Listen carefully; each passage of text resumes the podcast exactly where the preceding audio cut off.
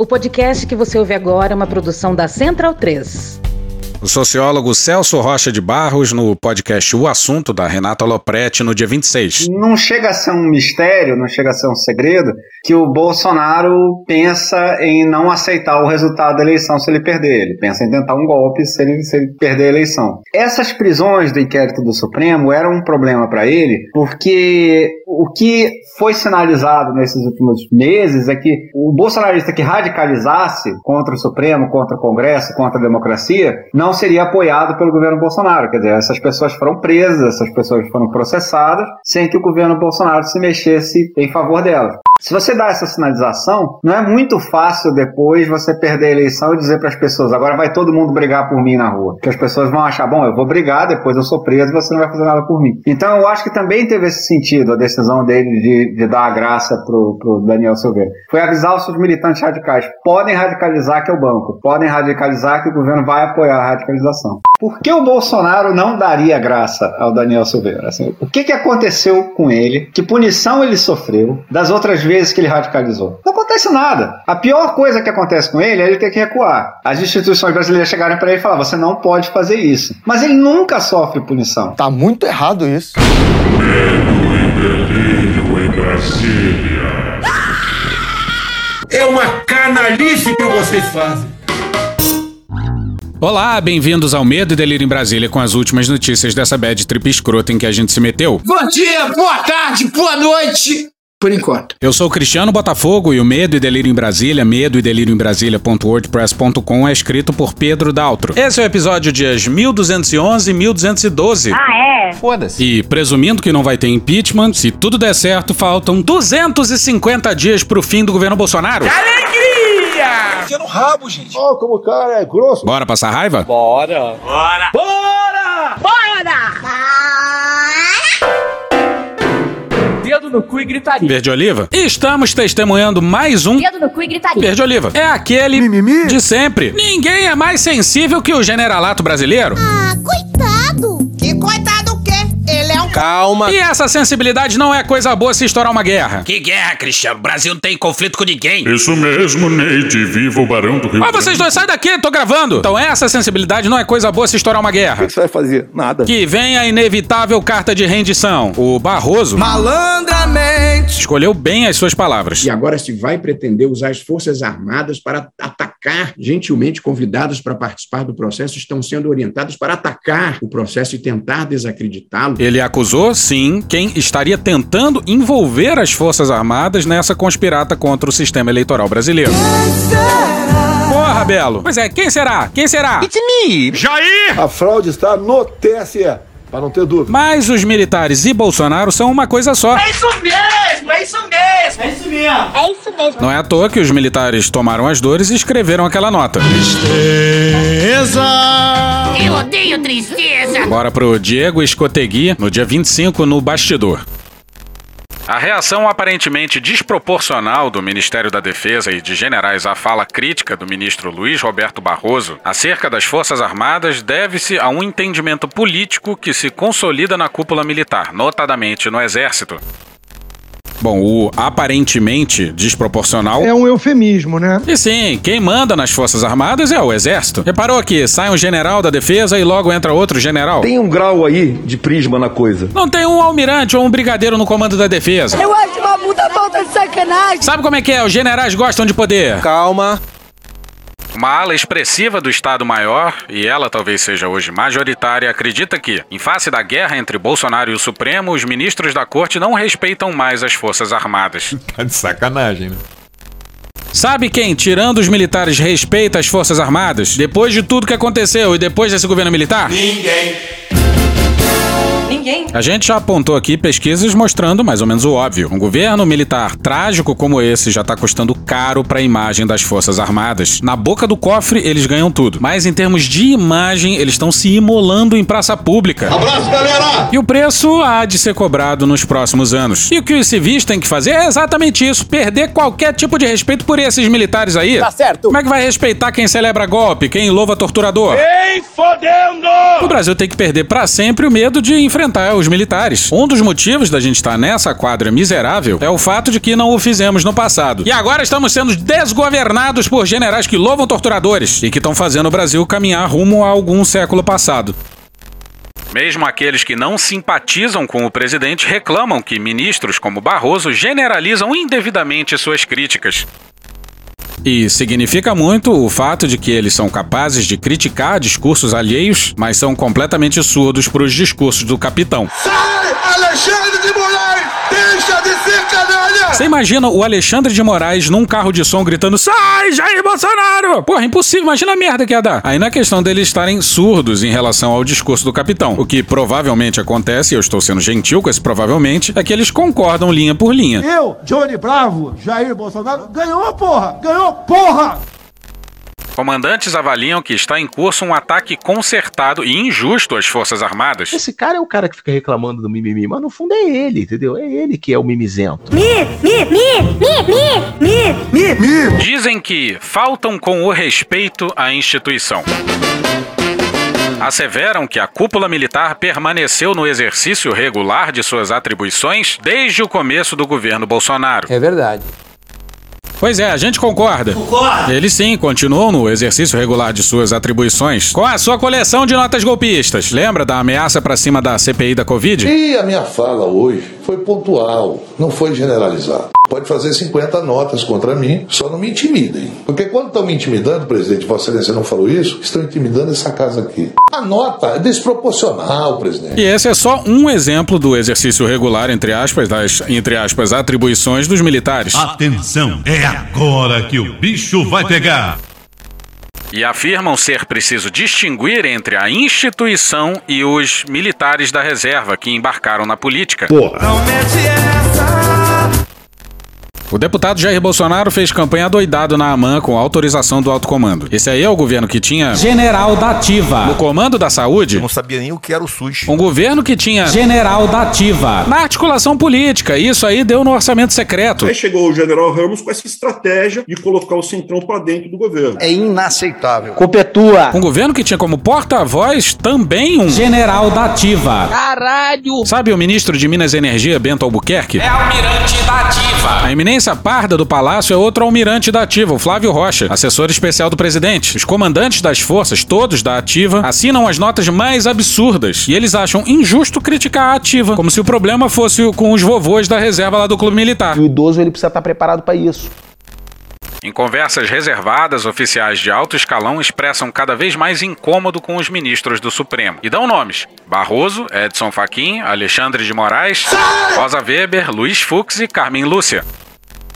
Só a maioria dos ministros, mas tudo bem. O advogado do Bombadão pediu impedimento de nove dos onze ministros. Curiosamente, todos menos os indicados por Bolsonaro. E ao que parece, os generais pediriam o impedimento apenas de seis ministros. Então tudo bem. Tirando os dois ministros bolsonaristas, os demais ministros que não foram mencionados têm que repensar a vida, hein? Ouviu, né, Gilmarzão? Isto é uma indecência. Em linhas gerais, os militares reproduzem uma mistura do que Bolsonaro diz em privado Por que será? e articula, em parte, publicamente. Ou seja, Ou seja, Ou seja, O Supremo tem um projeto político de esquerda que inclui ajudar a eleger Lula, derrubar Bolsonaro e pintar de antemão as forças como golpistas. Não, tem trilha melhor. Tem trilha melhor. O Supremo tem um projeto político de esquerda que inclui ajudar a eleger Lula, derrubar Bolsonaro e pintar de antemão as forças como golpistas. E vai ficar melhor logo assim que eu assumir como King Size, o senhor das terras do Rio de Janeiro. Pois é, eles acham isso desde antes do Bolsonaro subir a rampa, porque afinal o Vilas Boas, então comandante do Exército, sim, da ativa, teria ameaçado o STF de golpe. Desde lá eles acham que a Suprema Corte, que deixou Lula preso por mais de um ano, queria eleger esse mesmo Lula. Tchau, drogado. Sim, o mesmo STF que deixou a Lava Jato correr solta por anos e só mudou a postura depois da Vaza Jato. Lógico, né? Defendem ou minimizam os atos do presidente, como a graça Daniel Silveira. O STF, quando eu digo que é o inimigo número um do Brasil, eu tô aqui falando no momento passional, sim, tô. Claro, talvez eu não raciocine alguma palavra e mande usar merda, mas é normal. Você tá em conluio com o narcoterror. Só pode ter ou tem merda na cabeça. Ou vocês aí do STF que fazem essa merdalhada todo o tempo todo. Vocês são cretinos, mau caráter. Vocês deveriam ser retirados do STF e uma nomeação de 11 novos ministros ser feita imediatamente. Vocês devem sim ter uma intervenção. Não essas porcarias que aí ocupam. Eu sei que tu não tem moral nenhuma. Marco Aurélio Melo, você não tem decência, você não tem bússola moral. Infelizmente, a essência de vocês é podre mesmo. Entram aí com vitalidade no cargo para fazer essa sucessão de porcaria que vocês fazem. Então, ministrinhos de papel, no momento a toga de vocês é o menor presídio do mundo que só cabe um bandido. Vão ficar zangadinhos, vão. Ah, agora leva pro conselho de Ás, vão pedir? Peçam! Ele é forte, é durão, Eles dizem que esse projeto se tornou nítido com o passar do tempo, conforme os ministros do tribunal verbalizaram temer pelo futuro da democracia e a descascar Bolsonaro. E a gente aposta que nada enlouqueceu mais os generais que o Celção falando em ovo da serpente. A arte brasileira da próxima década será heróica. E eles ficam putos com o STF, mas a verdade é que as instituições dormem furiosamente. E ainda assim eles reclamam das poucas vezes em que são confrontados. Mi, mi, mi, mi, mi, mi, mi, mi, mi. Afirmam que, na mais benigna das hipóteses, a credibilidade das forças tornou-se dano colateral na guerra entre o presidente e o Supremo. É dano colateral desse governo militar. E nem precisava de guerra aberta com o Supremo para isso. Consideram isso inaceitável. Daí, em parte, o tom da nota da defesa contra Barroso, assinada por um aliado de Bolsonaro, o general Paulo Sérgio Nogueira. Tá, eles não vão aceitar e vão fazer o quê? Cocô, dia sim, dia não. Esse quadro político é agravado pelo fato de que não há mais diálogo entre as partes. Cessou a interlocução qualificada entre a cúpula militar e o Supremo. Não fala nem recebe chamado. Pessoal uma hora atrás. Antes, Dias Toffoli e Gilmar Mendes ocasionalmente cumpriam a função de distensionar as relações entre as duas instituições. O Toffoli que tinha como assessor no STF o general Fernando Azevedo. E olha o Gilmar aí de novo. Me parece que está havendo aí um certo delírio Contudo, militares com quem eles tinham bom contato, como o general Fernando Azevedo, perderam espaço. As conversas colaboravam para que os militares mantivessem respeito e tolerância com o Supremo. Não, não parece. Sabe o general Azevedo mencionado há pouco? Ele sobrevoou aquela manifestação bizonha pedindo fechamento do STF em um helicóptero do Exército ao lado do presidente, lembra?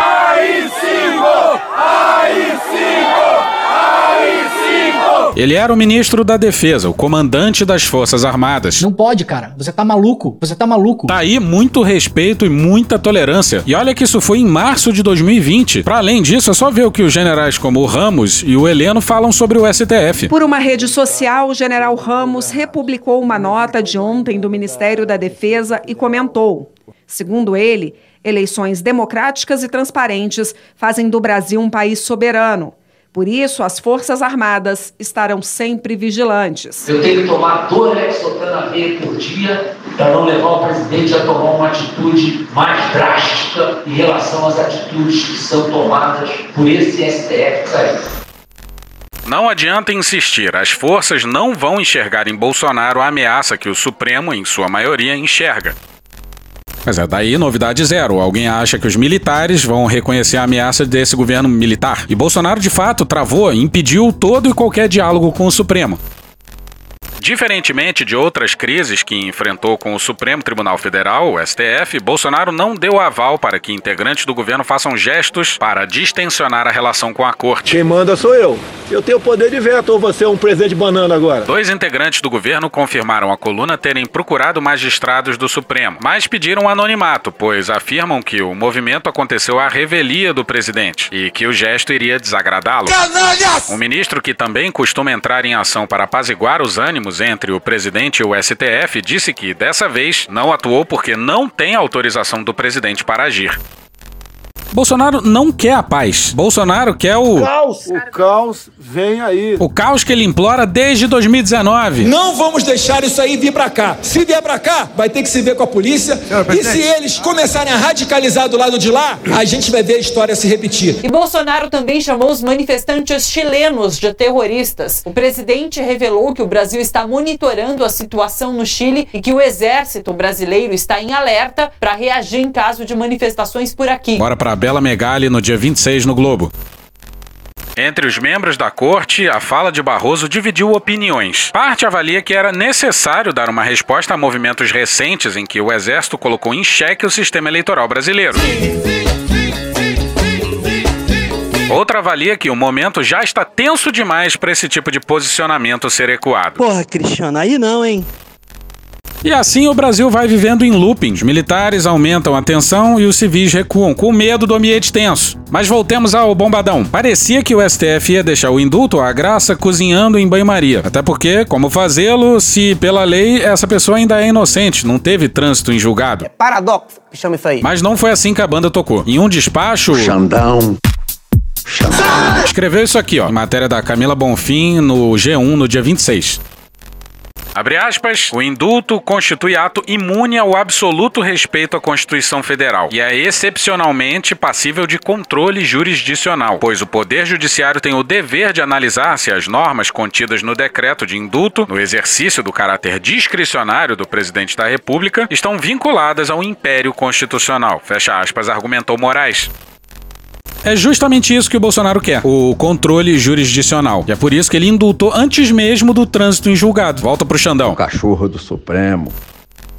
Abre aspas, a análise da possibilidade ou não de extinção de punibilidade pela concessão de indulto individual antes da publicação do necessário acórdão condenatório ou mesmo antes do trânsito em julgado é necessária, pois, em que pese a doutrina ser amplamente majoritária quanto ao cabimento da graça e do indulto somente após o trânsito em julgado da sentença condenatória, há decisões do próprio Supremo Tribunal Federal entendendo possível a concessão de indulto, desde que após a publicação publicação da sentença condenatória. Fecha aspas. Adora falar rebuscado. E é algo pacificado que o indulto só abole a pena primária. No caso do bombadão, a perda dos direitos políticos é uma pena secundária. Abre aspas, ressalte-se ainda que, dentre os efeitos não alcançados por qualquer decreto de indulto, está a inelegibilidade decorrente de condenação criminal em decisão proferida por órgão judicial colegiado. Fecha aspas. Aí teve também a Rosa Weber cobrando explicações a partir de pedidos de partidos de oposição no STF. A gente disse que o STF tá numa armadilha escrota. Mas tem que ir pra porrada mesmo. Alguma hora alguém vai ter que pagar pra ver. Alegria! E algo curioso nessa celeuma aí é o papel do Arthur Little. Felipe Frazão no Estadão no dia 24. Deputados do Centrão, ah, Centrão atribuem a cautela do presidente da Câmara, Arthur Lira, no caso da condenação do deputado Daniel Silveira, a uma estratégia para não desagradar a ministros do STF. Dinheiro! Segundo aliados do governo, Lira indicou que a corte poderia proibir o pagamento das emendas de relator, as RP9, a fonte dos recursos bilionários do orçamento secreto, como forma de retaliação a qualquer interferência direta do Congresso nesse assunto.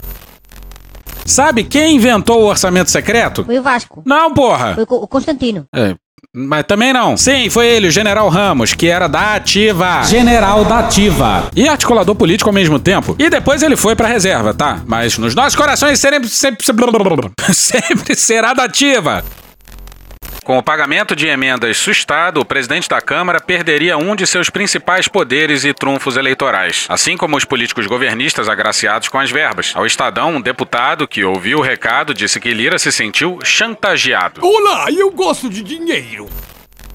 O que mostra a desgraça em que a gente está. O STF havia declarado inconstitucional. Semanas depois, liberou, desde que houvesse uma publicidade mínima, coisa que foi solenemente ignorada pelo Arthur Little e o Rodrigo Pacheco. O covarde frouxo presidente do Senado, Rodrigo Pacheco, e o covarde frouxo presidente da Câmara, Arthur Lira. Calma, Malafaia. E ainda assim, o orçamento continua valendo. Porra, STF, olha aí, ó. A questão virou um problema porque parlamentares contam com essa verba para conquistar apoio em busca da reeleição. Até agora, Lira não se pronunciou em público sobre o caso de Silveira. Pau no cu do mudo, pau no cu do Calma. mudo. O presidente da Câmara apenas apresentou o recurso, na noite da condenação do colega, ainda durante o julgamento, para que o Supremo apreciasse o pedido do Congresso. A solicitação é para o Legislativo ter a palavra final sobre a perda de mandato de deputados e senadores, em vez de o Judiciário decretar a cassação automática. Procurado pelo Estadão, Lira não se manifestou. Bolsonaro disse a aliados evangélicos que resolveu enfrentar o Supremo e perdoar a pena do aliado Silveira por entender que o Congresso não tinha forças para reagir. E é por isso que, se reeleito e isola essa porra, Bolsonaro vai vir quicando em 2023 para cima do STF. Bolsonaro reeleito é sacanagem. De novo ela, Bela Megali, no dia 21 no Globo. Aliados e auxiliares do presidente relatam que, caso ele seja reeleito, trabalhará intensamente para que o Senado abra um processo de impedimento do ministro. Qualquer decisão do senhor Alexandre de Moraes, esse presidente não mais cumprirá. Esse plano é visto por auxiliares de Bolsonaro como o fator que mais tem estimulado o presidente a trabalhar para ter uma base maior no Senado, casa legislativa com a prerrogativa de comandar esse tipo de ação. Bolsonaro também avalia que teria maior controle sobre o judiciário com um número expressivo de aliados no Senado. E a isso se dá o nome de cupinização das instituições, como bem disse a Rosa Weber. Mix de insanidade. Aqui vão várias notícias num tópico só. E é claro que a gente vai começar com ele. Ah, Alexandre Frota! Não, porra, Milton Ribeiro. Gente, agora a gente vai tratar de um caso insólito. Insólito em todas as frentes, né? É um eufemismo, né? O ex-ministro da Educação, Milton Ribeiro, foi pro aeroporto com uma arma de fogo, tentou tirar as balas dessa arma de fogo, a arma de fogo disparou. Deu errado. Acidentalmente, ex-ministro Milton Ribeiro, que é evangélico, tem uma trajetória, uma ligação aí com a igreja, decidiu embarcar ah, armado e deu no que deu. Mas o senhor não tem respeito, é um homem mal educado, sabe que não é de direito. E o senhor quer embarcar armado, o senhor tá embarcando armado, o senhor tá embarcando armado, o senhor tá embarcando armado. Eu vou é contar pro delegado. O pastor marginal deu um tiro acidental, quase mata a atendente. Esse pastor é do mal. Kenzo Matida, ontem à noite, disseram que não tinha nenhuma vítima, que ninguém ficou ferido, mas hoje, pela manhã, a informação já era outra. Os estilhaços da bala atingiram uma pessoa. Sim, atingiram uma pessoa, Dani. Esse incidente aconteceu é, na tarde de ontem, né? Uma pessoa ela foi atingida por estilhaços desse disparo, mas sem gravidade. Logo após o incidente, o ex-ministro Milton Ribeiro foi levado à superintendência da Polícia Federal aqui no Distrito Federal para prestar esclarecimentos. No, no, depoimento que a CNN teve acesso, o ex-ministro disse que o disparo é, acidental aconteceu no momento em que ele foi separar a arma do carregador dentro de uma pasta de documentos. Ele afirmou que tentou manusear a arma dentro da pasta para não expor em público. Nas palavras do pastor, o tiro acidental aconteceu por seu cuidado excessivo para não expor a arma em público. Sabe como é que é, né? Pegaria mal um pastor armado. A defesa de Milton Ribeiro afirmou que a arma já foi devolvida pelo delegado da Polícia Federal ao ex-ministro, pois a investigação concluiu que tudo não passou de um acidente. Sim, o sujeito quase matou uma pessoa e já devolveram a arma. Em qualquer país sério, um incidente desse deveria resultar em suspensão da licença até que um curso de reciclagem seja feito com o infeliz. Mas passemos ao 04 esquecidão. Porque vazaram detalhes do depoimento. Não me recordo, não me recordo, não me recordo, não me recordo. Não, não, não me recordo. Não, não me recordo, já disse. O depoimento dele é a PF, Aguirre Talento e Patrick Camporês no dia 21 no Globo. Em depoimento à Polícia Federal, Jair Renan Bolsonaro afirmou que outras pessoas, abre aspas, usaram seu nome para ganhos pessoais, fecha aspas. Aham, Cláudia, senta lá.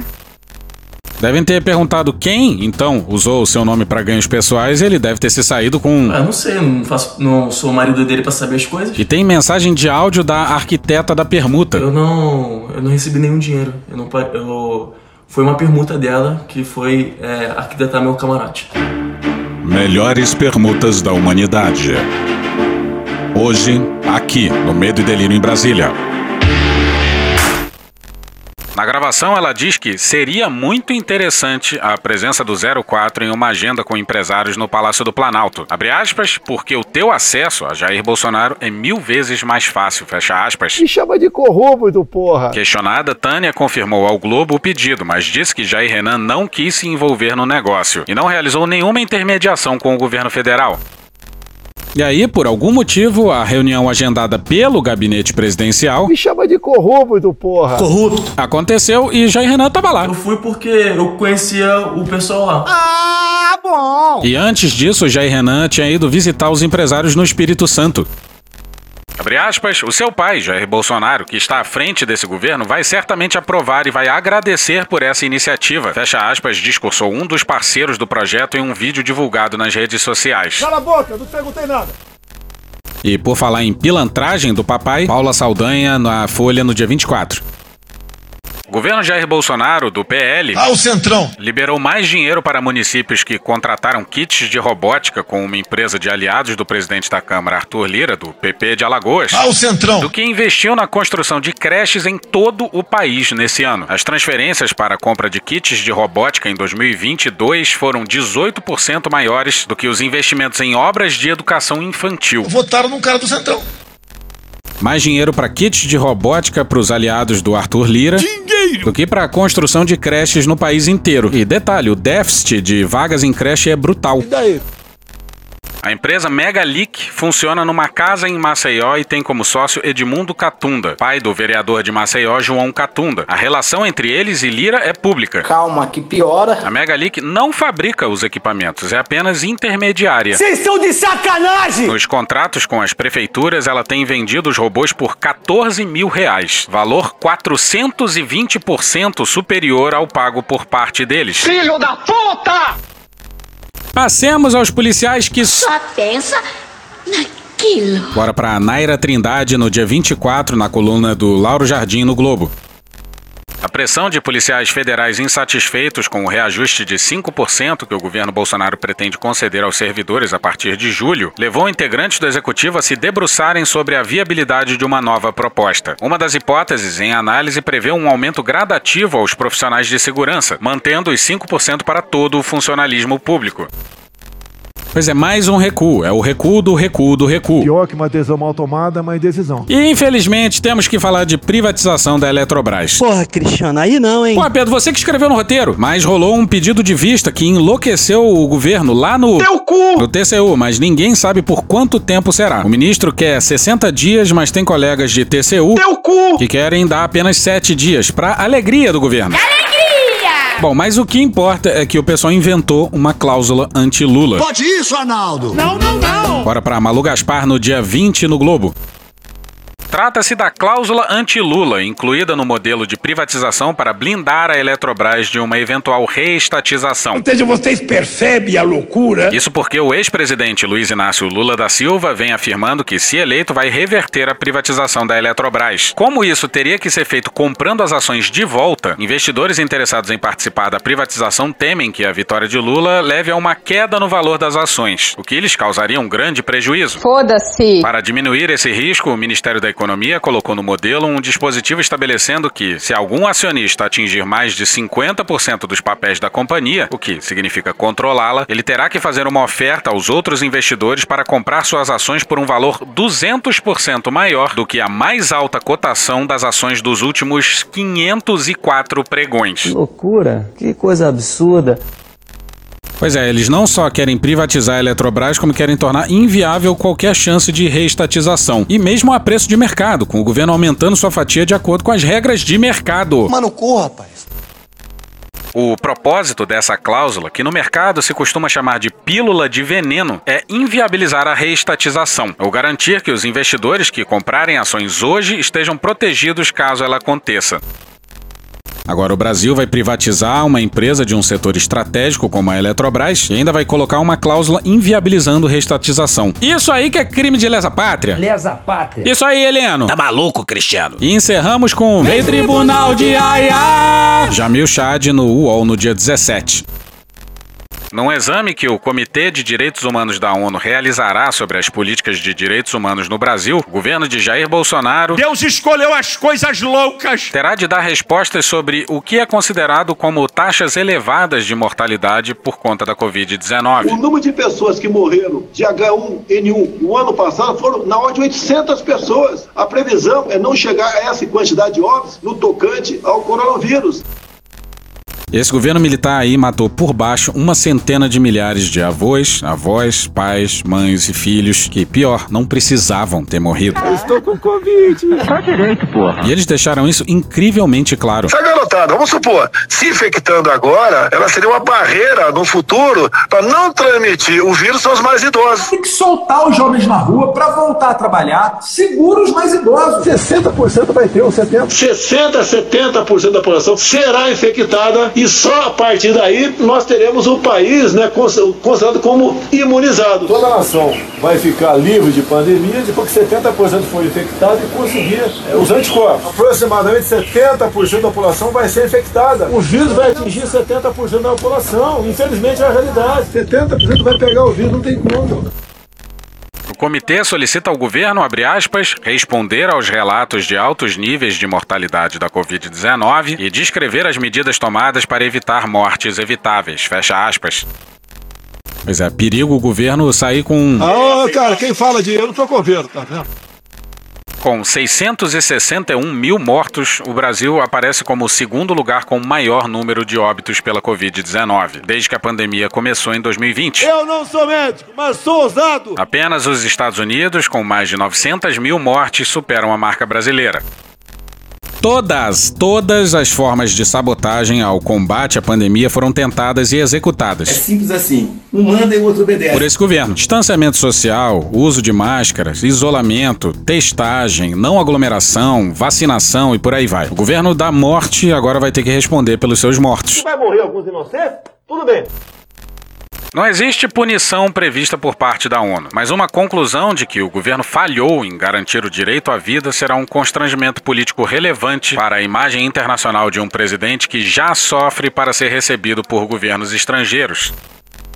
Isso deve enlouquecer o generalato brasileiro. Para os gringos, o governo dos militares é criminoso. Isso independe de condenação em corte internacional ou não. Ah, e por falar nela, Fontes em Genebra ainda apostam que uma eventual conclusão do comitê sobre o tema poderia alimentar a queixa que existe no Tribunal Penal Internacional contra Bolsonaro. Olha o estrago da pandemia, vem tribunal de aiá, vem tribunal de aiá, vem tribunal de aiá, vem tribunal de aiá.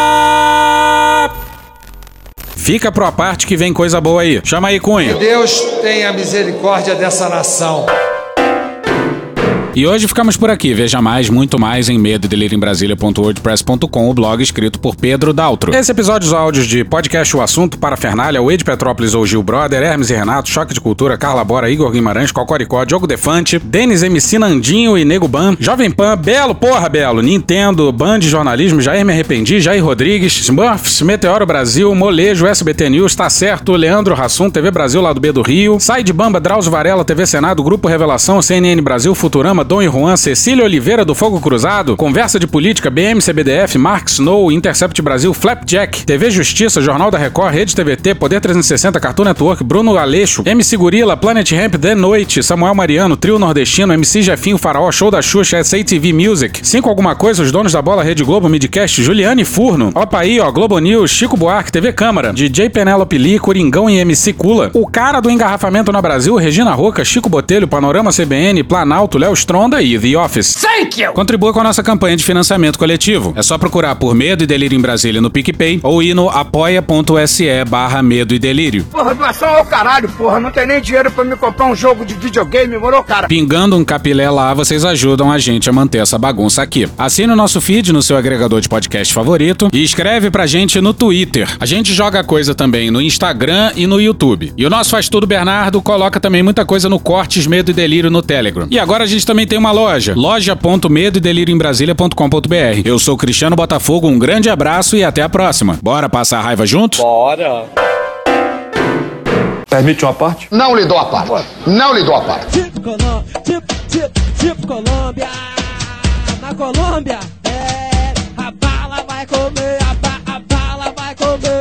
Hoje uma parte diferente com a participação do Juan Ortiz, do Giro Latino. Lá na Colômbia, a esquerda está prestes a quebrar a longeva hegemonia da direita, com expressiva votação no Congresso e favorita a corrida presidencial, com o Gustavo Petro. Mas dia desses entrou em cena o general comandante do exército colombiano tuitando. Olha a merda aí! Diz aí, Juan. O resumo da, da briga aqui entre o, o Gustavo Petro e o general Eduardo Zapatero foi o seguinte, na semana passada teve um ataque contra militares é, em Antioquia, onde fica Medellín, uma cidadezinha lá em Antioquia, e onde morreram seis soldados. E daí o Gustavo Petro respondeu um tweet de um, de um sargento falando sobre esse ataque e acusando o clã do Golfo, que é uma organização paramilitar e, e narcotraficante aqui da Colômbia. É, o, o sargento tinha acusado o, o clã do Golfo de, enfim, de ser o mandante do ataque. E daí o, o Petro respondeu o tweet dizendo que enquanto os soldados estavam sendo mortos, os generais recebiam dinheiro dessa organização paramilitar, meio que fazendo uma acusação sem muitas provas, meio que acusando ao Léo, assim. E aí o general, o general Zapateiro, que é o comandante das Forças Armadas, ficou pé da vida e respondeu o tweet do Petro dizendo que não. Não, nada a ver, irmão. Que nunca foi visto ninguém recebendo dinheiro de narcotraficante, mas o que o Petro teria sido visto recebendo dinheiro em sacos de lixo. Olha só. E aí isso é uma referência, um, um caso, um vídeo de 2005, em que o Petro teria recebido dinheiro, mas foi aberta uma investigação e nunca se, se determinou uma origem ilícita do dinheiro. Então o caso depois foi arquivado no ano passado e ficou por isso mesmo. Só que daí, com base nessa, nesse tweet do, do general, começou a ter um monte de reações, teve um monte de político que, que, que achou aquilo um absurdo, porque aqui na Colômbia a Constituição diz que os generais, que na real todos os membros da, da força pública, incluindo os generais, os militares, policiais e o presidente, não podem participar de política enquanto estiverem no cargo, enquanto estiverem nativa.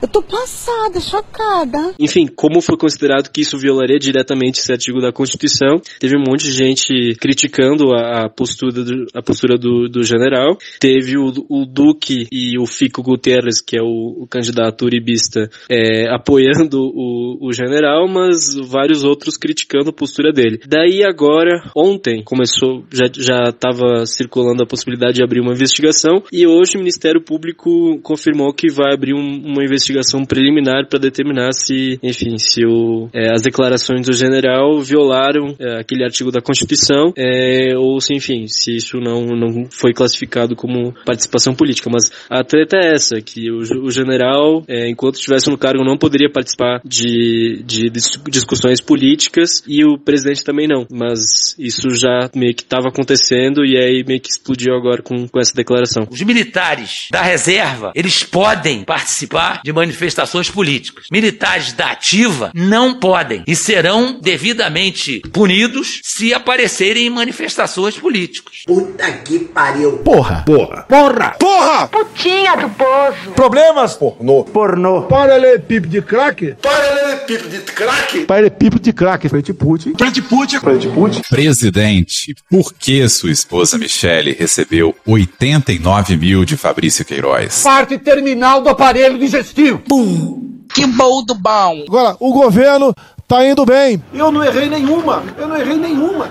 Zero. Porra. Será que eu tô errando falar isso daí? Não tem como não dar errado. Vai dar errado. Tem tudo para não dar certo. O cu dilatado. Tem que tirar o título e votar, caralho. Se liga, hein? Te falam de democracia, você nunca vê resultado. Se dava pra algo mudar, já tinha mudado.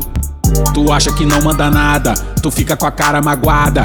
Acha que tudo é piada, tudo que falaram é conto de fada. De dois em dois anos vem a nossa chance de mexer um pouco e influenciar. Não dá pra perder o momento de dizer o que a gente pensa. Tu sabe, tu pode tão pouco e o pouco que tem não vai desperdiçar. Então vai no TSE, tira o título pra tu votar.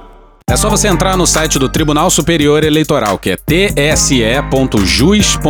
Aí você clica nos três risquinhos que estão ali na barra superior, e aí depois em Eleitor e Eleições. Depois em Tire seu título. Aí vai aparecer um monte de coisa escrita, depois você desce até iniciar seu atendimento à distância. Aí é só seguir as instruções. Pô, tu é jovem, tu é safo. Vão te pedir fotos de alguns documentos. Um documento de identificação brasileira oficial, um comprovante de residência atualizado e também, caso você seja do sexo masculino e tenha mais de 18 anos, certificado de quitação do serviço militar. Dá pra ser um pouquinho mais fácil? Dava. Mas porra, tá fácil pra caceta já, né? Então entra lá agora se você ainda não tem o título. Tu sabe, tu pode tão pouco e o pouco que tem não vai desperdiçar. Então vai no TSE, tira o título pra tu votar. Se liga, hein?